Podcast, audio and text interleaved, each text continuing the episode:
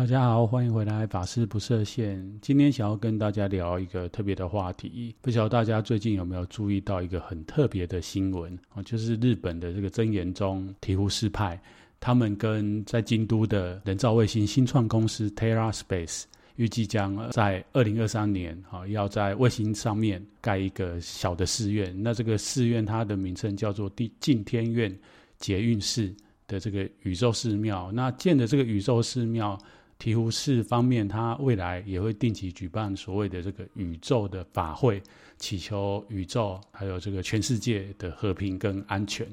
那一看到这个讯息的时候，其实身为台湾僧人的小禅，我非常的 exciting。其实，在这个新闻出来之前呢，认识小禅的朋友就知道，我其实蛮常跟人家分享说，我一直觉得说，哦，我可能是来自外太空的生命，不晓得为什么，就是堕落到这个地球上面。好了，讲堕落可能不太恰当，就是有任务，所以来到这个地球上面。好，来这边体验生活，体验修行生活，然后跟大家见见面，然后认识大家这样子。那为什么会觉得说我很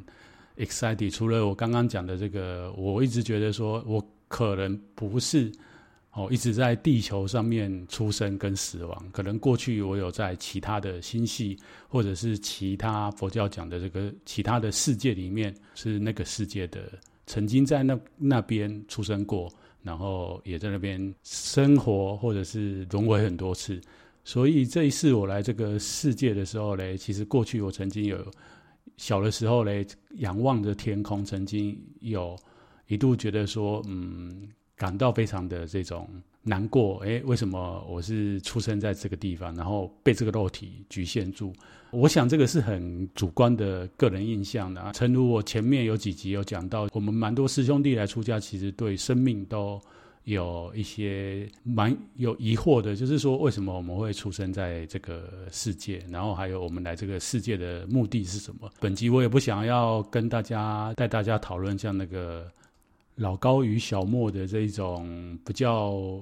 神异的啊，或者是有一些什么都市传说的啊，或者是未来人的议题哦，纯粹就是以这个当个开头，带大家来看这一则新闻。之所以 excited 的，除了刚刚前面讲的这个，就是对于宇宙一直以来我一个幻想。另外呢，就是讲比较现实的，就是我来出家以后呢，其实一开始我在受训的时候，我们的这个佛学院是在郊区的山上。所以那时候呢，有的时候我就会想说，哎，我们的寺院在这个郊区做天体观测，应该相对光害比较少一点。不过呢，因为是宗教的佛学院哈，所以基本上不会有这种啊物理的观测啊，或者是天体的观测。不过我脑筋脑中就在想一个问题，就是说台湾现在的佛教大学其实。呃，不管是佛光大学啊、南华大学，乃至这个什么法鼓山有法鼓大法鼓的文理学院嘛，哦，其实都是不是在市中心。那这一些学校基本上也都有一些其他的科系，就是说不是纯佛教的科系。那这些科系里面是不是有可能啊，把这些新科技纳入进来去考量？我比比方来讲，日本的这个宗派哈、非常的有前瞻性，所以我那时候在想说，哎，像台湾，其实我们台湾的这个科技啊，其实是蛮先进的，特别是大家可能比较知道说，哎，我们过去可能是代工，但是呢，其实哎，在世界上有很多台湾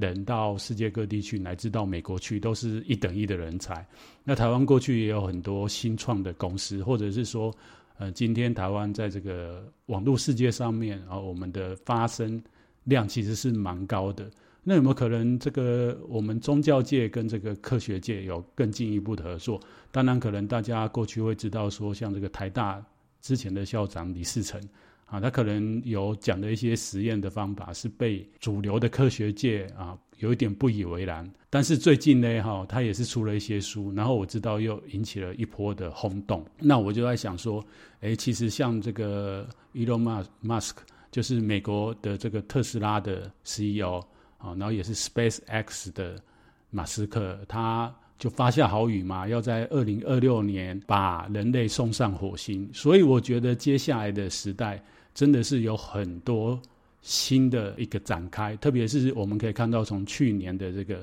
新冠疫情开始，其实我觉得全世界哈，全世界有有一些新的气象出来。那就像我前面提到这个，不管是老高跟小莫啊，还是说像这个印度印度神童，或是之前俄罗斯的这个火星男孩，都有预言说，接下来的我们的地球的人类将会进入所谓的星际文明。那在这个星际文明呢，对我们这种几千年的宗教传统来讲，我们到底可不可以哈？不要说是赶上这一波啦，就是说我们有没有？我们自己的宗教师是不是啊，也可以？我们佛教在弘法上面讲的一个非常重要的观念，就是要应机说法嘛。所以，当我们佛教僧人离这个这个世界啊，不管这一些新的科技，或者是慢慢这些科技会变成每个人日常生活的一部分的时候，我们的佛教僧侣还没有这方面的想法。其实我我是。一直以来就是觉得蛮担心的啦。好，那话题就再拉回来到说，日本这个宗派，我觉得他们一来蛮有 guts 的，然后二来可能就像小常讲的，其实我觉得他们蛮有先见之明的。啊，就是说这个太空产业，我们不晓得未来是一个什么样的发展。不过呢，我觉得人类一直以来就是我们一直不断的在。找寻我们生命的一个源头也好，或者是我们人类要往哪里去的一个方向也好，这一个善巧方便呢，对我来说，我觉得还是需要啦哈。可能有一天人类真的被迫要离开这个地球，就是要到太空上面，不管是被迫离开变成太空游民，或者是我们真的成为一个比较高等的这个在宇宙。之中高等的一个星际文明，那我们在外太空，不管是殖民新的星球也好，还是说跟更高等的生物接触的时候，其实以佛教来讲，其实过去像这个很有名的科学家爱因斯坦啊，他就说世界宗教里面，他觉得佛教是最有可能成为这种宇宙宗教的代表，特别是在地球上面啊，所以我觉得这个。日本的真言宗的这个做法真的是蛮令我 surprise 的。那刚刚前面也提到，就是我那时候其实有在想说，哎，其实我们台湾的宗教的科系里面，其实宗教跟这个不管是物理方面的对话，还是说就是互相的合作，其实我觉得在台湾哈，我们相关的科系跟老师还有法师，其实可以开始关注这样的问题。好，那话题再拉回来，就是这个日本的真言宗醍醐寺派，他要京都的新创公司合作，打一发卫星上去之后，在上面建立这个寺院。那它这个寺院，它取名为这个捷运寺哈。这个捷运呢，其实不是我们台北的捷运这两个字啊，它的捷跟运两个字，其实就是佛教的专有名词。所谓的劫，就是我们如果是佛教徒的人会比较了解。我们常常说这个三大阿僧只劫的这个劫，那运呢，就是我们讲的这个五蕴生金的运，它会用这样子，主要就是代表说这个劫代表是时间嘛。那运就是人类存在的一种物理的现象，所以它取这个名字，我觉得蛮有趣的。那在这边就可以跟大家来做一点小的知识，就是劫这个时间概念到底是什么嘞？其实我们知道哈，佛教最原始一开始是在印度。那大家都知道，印度人其实对于这个时间是不是很有概念呐？所以今天如果对于这个宗教历史，特别是佛教史，有研究的人都知道哈，其实今天印度佛教史有很大的一部分是参考我们中国啊，中国过去的这些祖师们，特别是像义净三藏啊、玄奘大师啊，好，他们留了什么《南海寄归内法传》，还是三藏大师留下这个《大唐西域记》，他们那时候到印度啊看到的佛教啊，他把它写下来他的游记，然后今天就是研究佛教历史的人，透过我们。古代中国的和尚写的这些东西，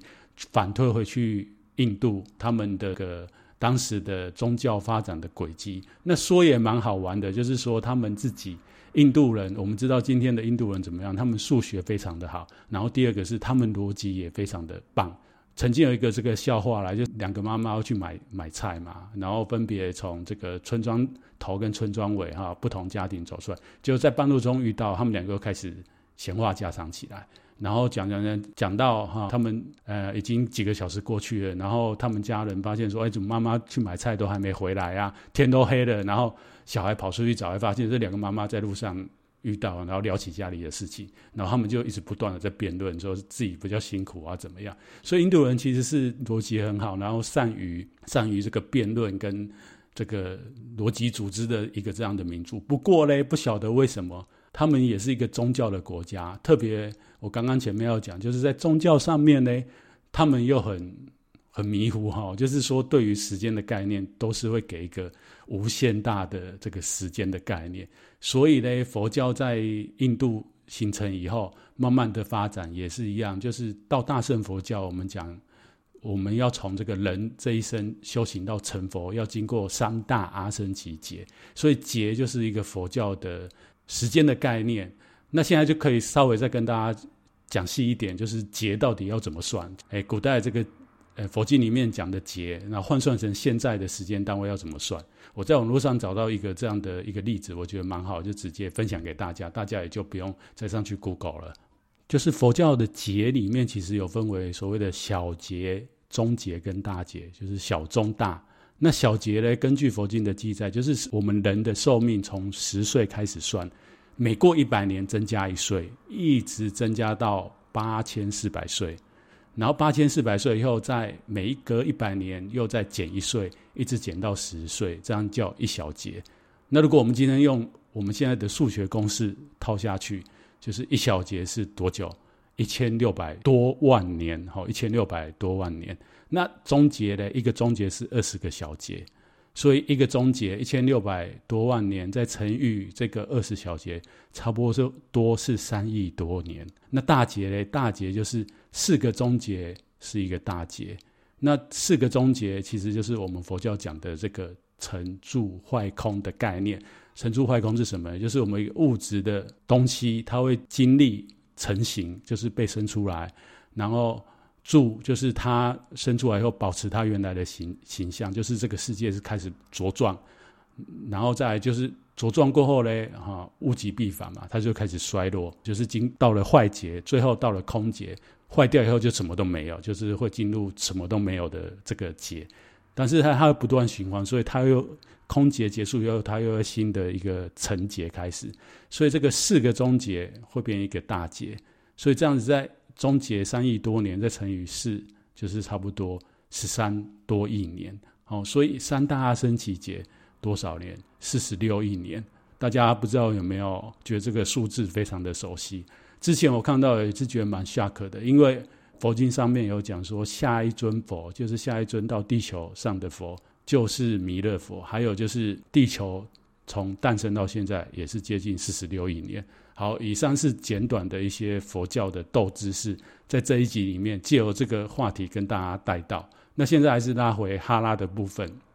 就是说日本。的这个一个佛教的宗派里面，然后他要跟新创公司合作，把寺院搭载在卫星打上去，他难道是免费的吗？吼，其实不是，他其实是有投资的哦。就算这个公司的老板他本身是这个宗派的信徒，但是我想他应该也没有办法用他自己个人的行为哦，让一家公司可以免费的帮一个寺院打。一个一个卫星上太空啊！好，我我必须这样讲。那其实日本寺院呢，哈，它的经济规模是非常庞大的。因为我过去曾经有在日本待过一段时间，那段时间呢，还有我刚好买了一本杂志。这个杂志在日本应该算有去过日本人都知道，就是叫《Diamond》哦，就是钻石杂志啊。它是应该是算商业的杂志。然后那一年，它就出了一个特辑。啊，那那一年是什么时候呢？距今现在快要十年前，没错，就是二零一一年呐、啊。那那一年呢，哈，三一大地震结束以后，我也不知道哪来的这种因缘跟想不开，就去了西日本 working holiday 一年这样子啊。因为那时候很多人都要从日本撤退回来台湾，觉得日本快沉没了。不过那个时候我去，所以那时候我也没那么多观光客。可能没有像去年这个 Corona Virus，就是全部人都跑光哈。可是那一次的三一大地震，其实从我去的四月，然后一直到七月、八月啊，都没那么多游客，因为其实大家都很怕。不过我去到那边又发现，这个三一的这个东北离到西日本有四百多公里，大家可以想想，如果今天台湾台湾头哦发生的这个核能电厂爆炸。你位于高雄，你会觉得台湾岛要沉没了吗？哦，所以有的时候我也觉得蛮好玩的，就是我们在看一些新闻的时候，常常会带有很多自己主观的想象跟这种媒体的渲染，然后就觉得啊，这个世界要完蛋了。哦，其实没有那么夸张啊，就像这次新冠疫情也是一样，我觉得这个应该是每个人都要学习跟体验的。那就拉回来，那一年我在那边，然后买到这本杂志，在十年前，那那这个杂志就做的蛮详细的介绍，就是他们当时的日本佛教哦，我们讲日本传统的佛教哦，还不是一些新兴的宗教哦，因为他们有很多二战之后成立的很像佛教的宗教团体啊，那这部分有因缘再跟大家介绍。那在这边也跟大家，哎，跟一位朋友说抱歉，因为之前我我有跟他讲说我要。在这一集可能稍微跟大家讲一下这个日本的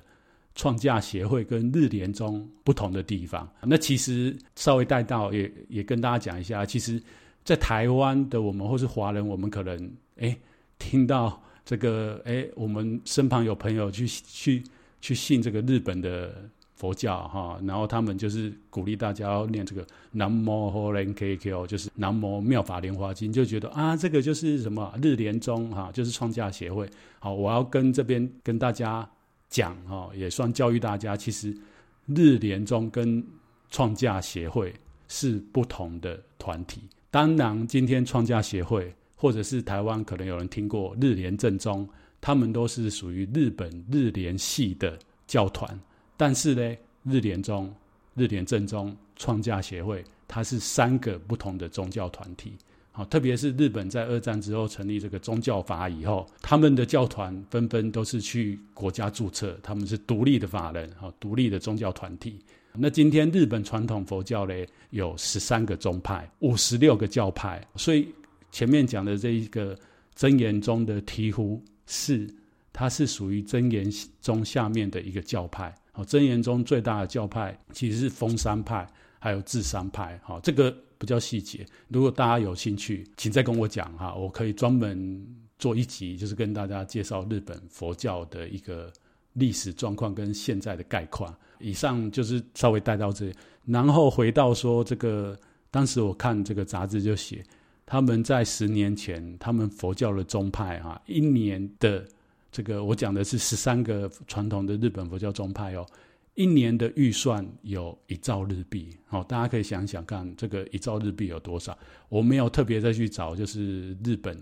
的相，就是其他的企业啊，不同的产业，好，或者是日本一年啊，国家预算有多少钱？不过日本的寺庙一年之间，哦，它要有一兆元是。要让寺院运作起来。好，今天我小张这边要讲一个比较现实的问题，就是说，我们今天不管在台湾社会哈，或者是中国大陆的这个宗教，还是说啊海外的，不管基督教、天主教或者伊斯兰教，其实所有宗教存在这个世界上面，我们怎么样？每天一张开眼睛就要花钱嘛，啊，有要电费要缴啊，然后人来要吃饭啊。所以这个东西其实，我觉得有时候可以稍微讨论呐。那我知道接下来如果我再讲下去，就是可能会踩到黄标，所以我就把话题停在这里。那我想我心中想讲的，应该有些人会知道我想讲什么议题，不过还是很敏感呐。那我自己又宗教师，所以我也先不讲这个相关的事情，在宗教跟国家之间。哦，到底要怎么样的一个平衡？不过日本呢，就讲到说，哎，其实他们一年有一兆的预算呢，每年都要花这个预算在不同的寺院，然后做不同的活动。所以这个醍醐教派当然有钱可以去投资这个新创公司。以上啰啰杂杂稍微讲的这个日本佛教的一个经济规模也好，或者是状态也好，还有稍微跟大家脑补一下佛教的时间的。单位啊，这是怎么计算的？那就要跟大家提到，就是前面其实我稍微讲一小段关于我自己对于我生命的一个疑问啊，或者是一个感受都好。那我就想起来，应该是距今现在有十多年前了吧？啊，那时候我记得我印象很深，就是我看到一部影片，那那部影片在台湾翻作《接触未来》，那它的英文片名是《Contact》。就是由朱迪·佛斯特跟马修·麦康纳领衔主演的这部电影。那那部电影我印象很深，就是这个女主角就是朱迪·佛斯特，她作为人类的代表，哈，他们要代表人类去跟外星的文明接触。那因为她是代表全人类，所以。他必须经过这个有所谓的这种联合国的每个国家派出的成员，还有各领域的代表去讨论，到底要让谁去啊？那因为他是代表美国，那美国也有几个不同人选啊，不是只有他一位。那在这个地球高峰会议里面呢，就是有一个就是所谓的这个宗教师的身份。那这个宗教师的身份，没错，就是男主角。那这个男主角他本身也曾经是女主角的。很亲密的男性友人，所以在这千钧一发之际呢，这个男主角就是投出了，好，他希望这个女主角代表人类进行这这个跟外星生命的互动跟接触。那这个女主角呢，她当然是以科学的立场来讲，就是要把人类的文明往上推嘛。还有就是人类，我们一直会觉得说，我们在星际当中应该不是孤单的。那另外一个就是他一直很思念他死去的母亲，所以他也希望透过这种高等的文明呢，是不是也可以呃见到他的母亲？那后来呢，他终于达到他的愿，然后也上了太空。那因为他们哎，这个部片演的就是说他上了太空以后，其实有录像啦，就是录影。那在录影的过程传回地球，后来他也回来，那传回地球嘞。因为他在那过程当中有体体会到，因为他是西方拍的，所以他有体验到无限的光，然后在光中有像上帝的这种 image 在跟他说话，然后并且让他感受到他妈妈其实是现在是在天国，所以他感到非常的欣慰。就是一来哦，他能完成这个人类跟外星文明的接触，然后二来又能哦透过神跟他妈妈见再次。见到面啊，不过呢，这个影带传回地球了以后呢，哎，发现说他飞出去的那段有，然后可是他在跟神、跟大我接触的时候，全部都是杂讯。之后他回来又有影像。那他据他据这个女主角自己讲，就是那段时间差不多，哦，可能我有点忘记时间了，maybe 啊，哦，可能一个半小时或一个小时。那那个录录像杂讯确实是一个半小时的半小时，不过全部什么都没录到。所以这一部片最后就留了一个这样子的一个所谓的疑团吧，我们佛教讲疑团，就是让你去猜测，哈，让你去想象，有无限的想象空间。所以那时候我就对这部片印象非常的深刻。不瞒大家说，哈，虽然我是宗教师，不过呢，大家不晓得过去有没有听过一种宇宙的计划，是叫宇宙计划吗？就是我过去曾经参加过这个 SETI at Home。那 SETI 计划是什么呢？SETI 计划其实就是全名叫做 Search for Extraterrestrial Intelligence，那翻成中文就是叫做搜寻地外文明计划。那这个是在这个计划是由美国那边发起的，最早是在一九九九年的五月十七日开始启动。那它目的就是透过这个地球上面的阵列的无线电望远镜哦，向太空中接收太空。之中的讯号，那因为后来就是他鼓励对于探索外太空生物有兴趣的人一起加入嘛，所以他就开放，而且加上后来的越来越多人有个人的电脑，那其实每个电脑都有运算功能，所以就是大家一起共同努力来分析这些在太空中捞到的这些讯号的来源。不过呢，在经过二十一年的去年。两千零二零年呢，其实这个计划哈，后来就是因为讯息量太大，然后分析也变得非常的复杂，所以后来就暂停了。所以我曾经有一小段时间，就是利用我自己的电脑参加这个计划。不过呢，大家也知道，就是非常著名的，现在已经已经社报的这个霍金呢，他其实有讲说，其实做这件事情是相当危险的。如果今天我们找到了一个比我们高等的生物，但这个生物呢，其实是具有侵略性跟攻击性的。那么人类可能就像过去地球其他的动物一样，后来怎么样？就是被我们人类奴役了。不过我个人是对于这种说法，就是抱持的中等的看法啦。就是说，嗯，其实人类过去历史以来，我们可能也如果接触这方面讯息的人也知道啊，可能有历史以来人类都有不断跟。所谓的外太空文明也好，或是宗教里面讲的哈，可能神啊、佛啊，或者是我们看不到的这个世界做互动跟连接。不过一直以来，人类还是怎么样，还是很恐怖的啦。我讲实在的，就是我们的心哈，其实是可以主宰或主导一切。那今天不管人类发明了什么样的科技，在一开始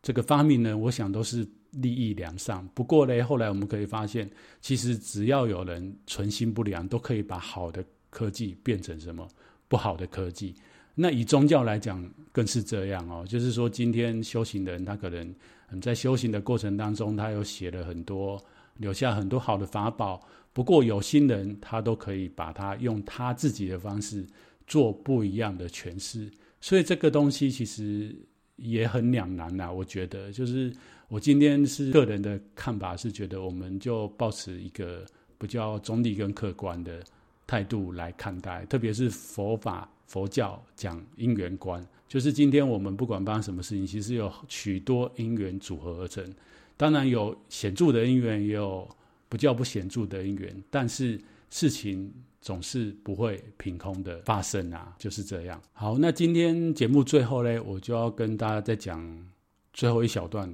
的部分，就最近我加入了这个非常流行的 Clubhouse，我花了一小段时间，然后在其他 Telegram 群组上面有人分享这个招待码给我啊，所以我就进去了，看了这个现在非常流行的次时代的社群软体，我在里面观察也蛮有趣的啦，就是我想很多。人去找相关的呃 YouTuber 啊，或者是节目啊，或是我们媒体都有在报道，会有人开那种没有声音的房间。我当然也有一点不知所措了，因为一开始进去这个软体了以后呢，我我实在是不晓得这个软体到底在玩什么。然后就是说我身旁好像知道这个软体的人也不多啊，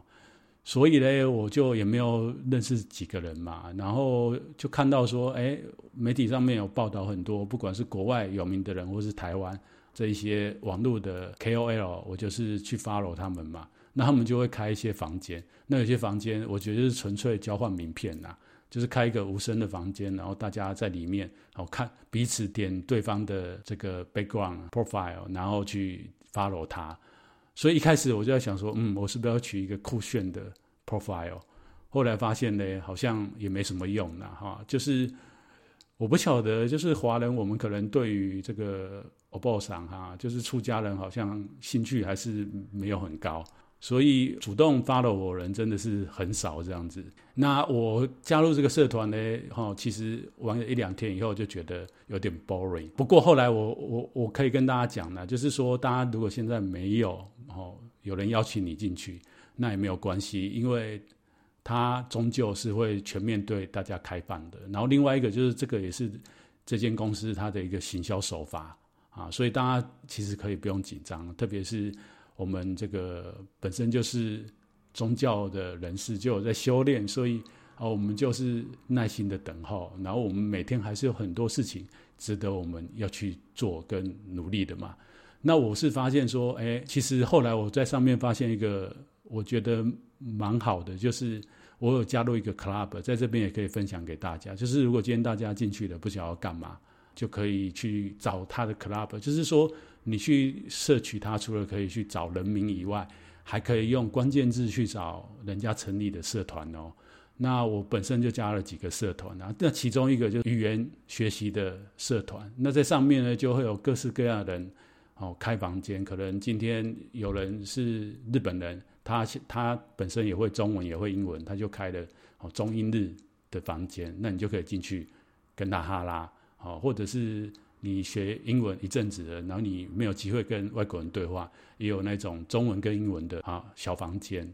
那另外一个呢，我开这个房间，我观察到另外一件有趣的事情，然后就某方面来讲，我觉得也是请啊华人的汉传佛教僧人哈、努力一点，加油一点。就是日本的佛教很多的年轻僧人哈、就是已经都在这个 Clubhouse 里面，然后每天基本上他们都会有不同人、不同宗派轮流哈、啊、开这个节目，甚至。哎，因为在日本，应该是说这十几年来，他们年轻一代的僧人，就是现在的三四十岁的僧人，他们努力想要摆脱过去日本佛教被日本民众认为是藏式佛教，就是只办丧事啊。那他们就积极的，就是做一些突破。所以现在他们有很多不同宗派的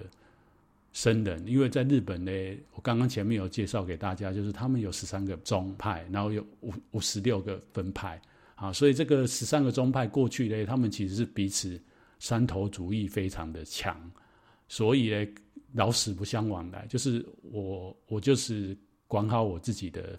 还有我讲我，我我就讲我自己。然后我可能信这个妙法莲华经，我就是全部都讲妙法莲华经，我也不跟你讲禅修啦。好，那禅宗人就是，哎，我只管打坐，哦，我也不管什么念佛啊，哈，然后什么诵真言啊，也没有啦。哦，所以过去其实是还蛮僵的。不过呢，我在这一二十年哈、哦，发现说，其实他们年轻一辈的僧侣慢慢有这种佛教是一体的概念，所以他们的佛教僧侣会年轻一辈就会集合起来去做一些节目啦。哦，可能在这个 Clubhouse 之前，他们就已经在这样子做了。嗯，不管是在网络上成立的这个云端的寺院，这个彼岸寺，或者是他们的这个一些大的宗教的报纸上面哈、或者是他们的。呃，这个年轻一代继承的寺院，他们可能在他们寺院里面就会邀请不同宗派的年轻的法师到他们的寺院来，这个交换彼此的佛教上面的这个信仰，还有他们碰到的问题。所以我是蛮 surprise，就是说他们其实哎，年轻一代的僧人有试着想要走出一个新的方向。所以呢，我在这边也想要鼓励哈，有收听小禅这个节目，那你本身可能也是从事宗教相关的。工作，或者是你本身的身份就是宗教师，不管你是不是佛教宗教师，还是基督教，或者是回教，乃至台湾一般民间信仰啊，其实啊、台湾的宗教环境，当然我们都知道是非常的融合，特别是像佛光山星云大师，他每年都有办这种类似大拜拜的活动嘛，就是就是让台湾的不同的神明到他的这个佛陀教育纪念馆办大型的宗教的联合的活动，或者是台湾。我们如果有重大的一些社会事件，我们宗教领袖都会一起出来，啊，为台湾来祈福。不过在宗教上面议题的讨论呢，还有它的曝光度呢，小禅我一直觉得哈，实在是还有很大的进步空间啊。请在收听这个节目的人，还有不管宗教师还是你本身就是信徒，你认识的法师啊，哈，或者是你认识的神父啊，我可以去跟他们讲一讲，就是。